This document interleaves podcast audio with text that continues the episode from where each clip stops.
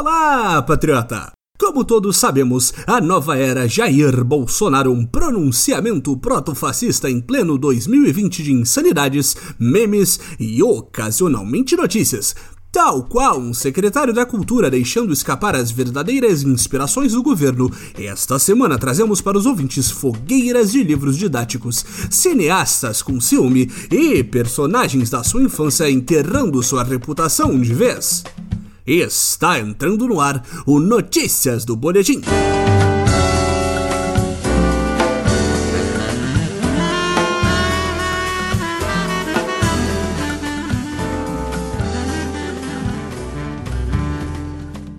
Começamos nossa caça à arte pura com a indicação do patriota Coreia PS, que nos denunciou a grande fogueira da educação nacional. MEC estuda descartar 2,9 milhões de livros didáticos nunca usados. Segundo o Estadão, o Ministério da Educação pretende descartar mais de 20 milhões de reais em livros comprados durante outras gestões e nunca distribuídos para estudantes das redes municipal e estadual. Ainda de acordo com o jornal Uma Escolha Muito Difícil, os livros correm o risco de serem destruídos sob a alegação de que estariam desatualizados e de que o custo de armazenamento seria alto demais. Desde 2019, o Fundo Nacional de Desenvolvimento da Educação alertou o Ministério sobre a necessidade de reduzir o estoque do depósito alugado dos Correios no interior de São Paulo. Patriotas, qual o problema? Não entendemos como é ruim gastar bilhões de dinheiros comprando livros com o único propósito de destruí-los anos mais tarde.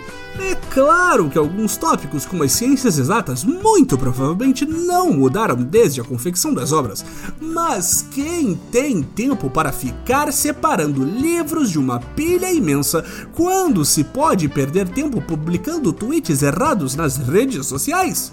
Além disso, concordamos 100% com o patriota Coreia PS.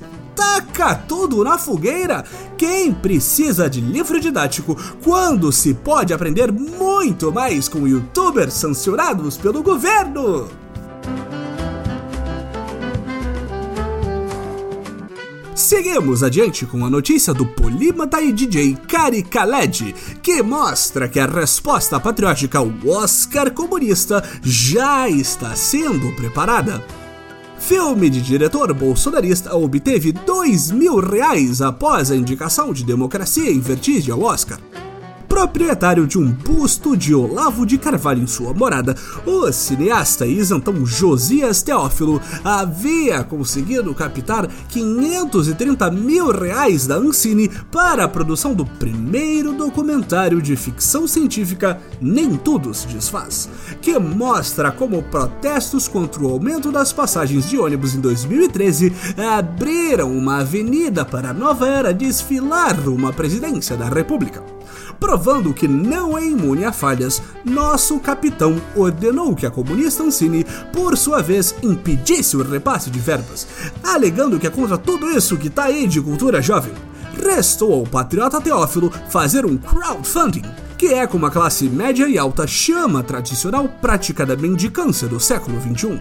Mas tudo mudou esta semana depois que o suposto documentário comunista foi indicado ao prêmio Oscar causando um afluxo de homens de bem completamente revoltados com essa afronta ao projeto do senhor Jair Bolsonaro. O filme do Sr. Teófilo finalmente viu algum apoio e pingaram incríveis dois mil reais para seu filmeco.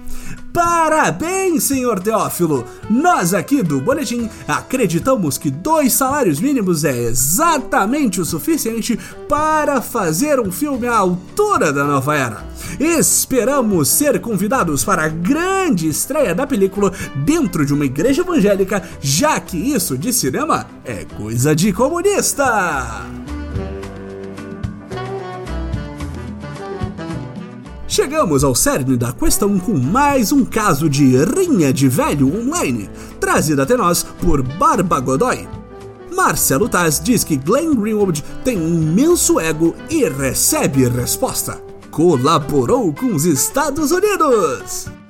Depois de criticar a falta de jornalistas que seriam combativos ao juiz, júri e executor Sérgio Moro, na sua participação no programa Roda Viva, o jornalista Glenn Greenwald recebeu duras críticas do suposto jornalista, suposto intelectual e definitivamente mecanismo para publicidade de produtos aleatórios Marcelo Taz, que apontou que o vencedor do Oscar de melhor documentário deveria fazer menos marketing e mais jornalismo.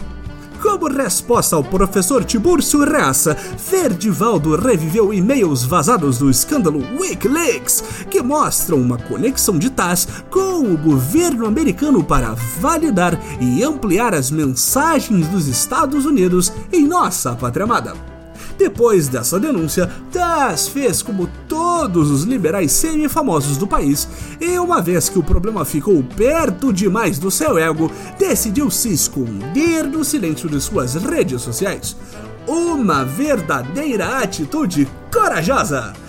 Parabéns, senhor Marcelo Taz, por mostrar ao jovem que ou você morre um herói de toda uma geração de crianças dos anos 80 e 90, ou vive o bastante para se tornar o velho da Avan de sapatênis das redes sociais. Chega ao fim mais uma edição do Notícias do Boletim.